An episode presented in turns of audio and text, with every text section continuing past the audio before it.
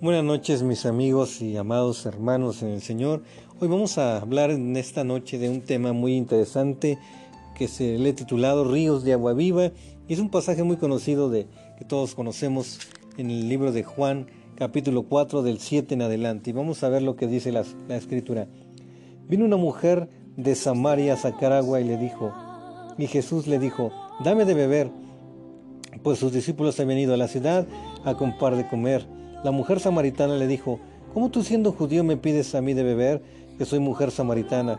Porque los judíos y samaritanos no se tratan entre sí. Respondió Jesús y le dijo, si conocieres el don de Dios, ¿y quién te dice, quién es el que te dice dame de beber? Tú le pedirías y él te daría agua viva. La mujer dijo, le dijo, Señor, no tienes con qué sacarla y el pozo es hondo. ¿De dónde pues tienes el agua viva? ¿Acaso tú eres mayor que nuestro Padre Jacob, que nos dio este pozo, del cual vivieron sus hijos y sus ganados. Respondiendo Jesús y le dijo, cualquiera que bebiere de esta agua volverá a tener sed, mas el que bebiere del agua que yo le daré no tendrá sed jamás, sino que el agua que yo le daré será una, en él una fuente de agua que salte para vida eterna. La mujer le dijo, Señor, dame esa agua para que no tenga yo sed ni venga aquí a sacarla. Jesús le dijo, Ve, llama a tu marido y ven acá.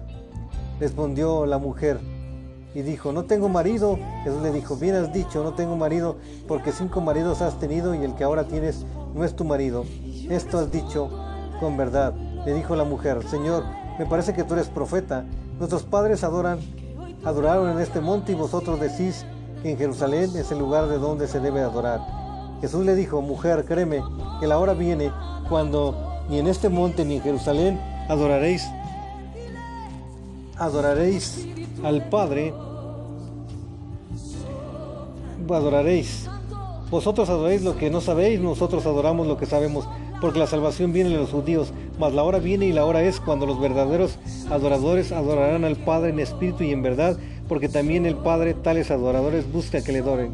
Dios es espíritu y los que le adoran en espíritu y en verdad es necesario que le adoren. Aquí podemos ver y entender que, que nuestro Señor Jesucristo tenía sed literal de agua.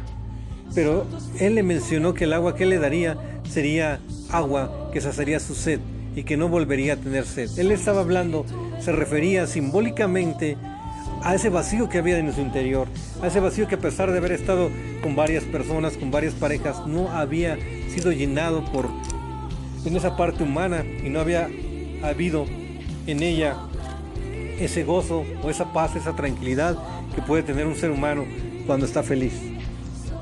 Y él le dijo, si conocieres el don de Dios y quien te dice, dame de beber, yo te daría de beber agua que salte para vida eterna y nunca más volverás a tener sed.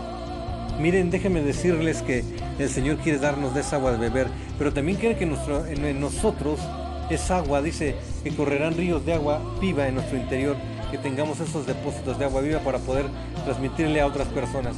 Porque si no tenemos nosotros depósitos de agua, ¿qué vamos a poder transmitir a otros? Más que chisme, más que queja, más que murmura. Entonces debemos de estar eh, conscientes de que debemos de buscar la presencia de Dios, de que debemos de buscar ser saciados por parte del Espíritu Santo para que podamos nosotros compartir a, a otros eso que tenemos nosotros, esa agua viva y pueda producir en ellos una palabra de vida, de aliento y, seguir adelante. Dice la palabra que la hora es y la hora viene cuando los verdaderos adoradores le adoraremos en espíritu y en verdad. Esto habla de integridad y no solamente habla de un ritmo, porque la, adoración, la vida de adoración es una vida, es un estilo de vida, no es una música, no es algo tranquilo, es un estilo de vida vivir adorando al Señor, vivir demostrándole nuestro amor, vivir en esa búsqueda incesante de su presencia, de que Él nos llene cada día y nosotros nos vaciemos dándole a otros para que nos vuelva a llenar. Amén. Em, dice que Dios es espíritu y Él desea que le adoremos en espíritu. Esto habla de lenguas angelicales. Esto habla que nosotros como hijos de Dios debemos de, de fluir en el espíritu, adorarle. Es una de las expresiones más gratas, más bendecidas que podemos tener cuando nuestro lenguaje espiritual está en la atmósfera, la atmósfera cambia, cambia el trasfondo de, de todas las cosas cuando nosotros adoramos al Señor en ese espíritu, en, en ese lenguaje espiritual. Son rotas muchas cosas por medio de, esa, de adorarle en el espíritu. Amén. Dice aquí, le dijo la mujer, sé que de venir el Mesías llamado el Cristo, cuando Él venga nos declarará todas las cosas. Jesús, Jesús le dijo, yo soy el que habla contigo. La Biblia no menciona, pero yo siento que esa expresión que ella tuvo cuando Jesús le dijo, yo soy el que habla contigo. Mm, yo quiero imaginarme que la mujer cayó postrada de pies ante Jesús. Cayó postrada en esa, en esa actitud de adoración.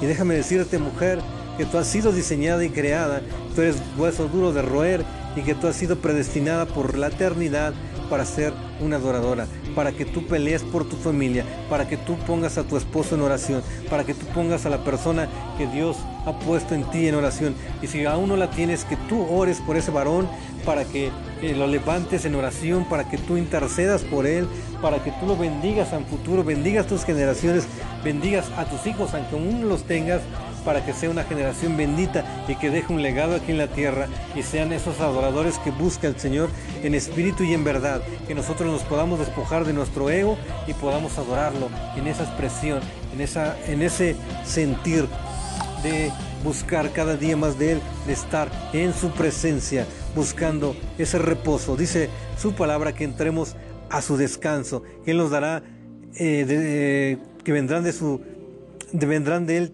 tiempos de refrigerio. Busquemos esos tiempos de refrigerio en la presencia del Señor, porque no hay nada más hermoso que pasar tiempos con Él. Así que, amado amigo, hermano, hermano, te exhorto en esta noche a que busquemos juntamente esos tiempos de adoración con Él y seamos esos adoradores en espíritu y en verdad. Chalón, chalón, saludos y bendiciones reciban de su amigo y hermano George Edgar Bárcenas Orozco evangelista y ministro en Sanidad Interior y Liberación. Buenas noches, bendiciones.